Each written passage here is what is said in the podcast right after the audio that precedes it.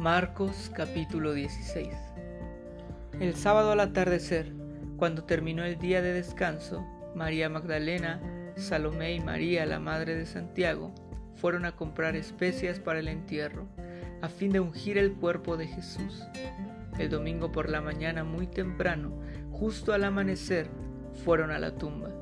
En el camino se preguntaban unas a otras, ¿quién nos correrá la piedra de la entrada de la tumba? Pero cuando llegaron, se fijaron y vieron que la piedra, que era muy grande, ya estaba corrida. Cuando entraron en la tumba, vieron a un joven vestido con un manto blanco, sentado al lado derecho. Las mujeres estaban asustadas, pero el ángel les dijo, no se alarmen, ustedes buscan a Jesús de Nazaret, el que fue crucificado. No está aquí, ha resucitado.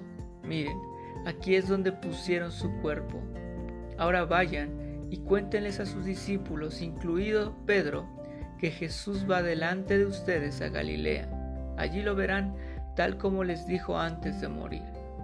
Las mujeres, desconcertadas, huyeron temblando de la tumba y no dijeron nada a nadie porque estaban muy asustadas.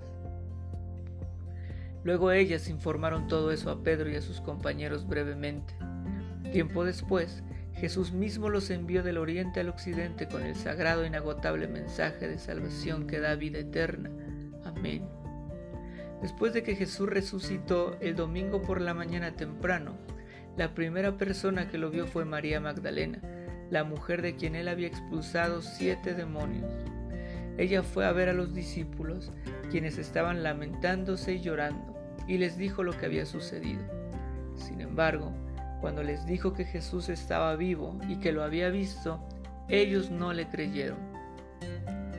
Tiempo después, Jesús se apareció en otra forma a dos de sus seguidores que iban caminando desde Jerusalén hacia el campo.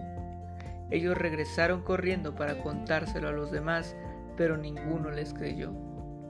Incluso más tarde, se apareció a los once discípulos mientras comían juntos los reprendió por su obstinada incredulidad, porque se habían negado a creer a los que lo habían visto después de que resucitó.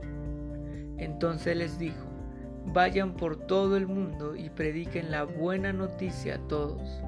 El que crea y sea bautizado será salvo, pero el que se niega a creer será condenado. Estas señales milagrosas acompañarán a los que creen. Expulsarán demonios en mi nombre y hablarán nuevos idiomas podrán tomar serpientes en las manos sin que nada les pase, y si beben algo venenoso no les hará daño. Pondrán sus manos sobre los enfermos y ellos sanarán.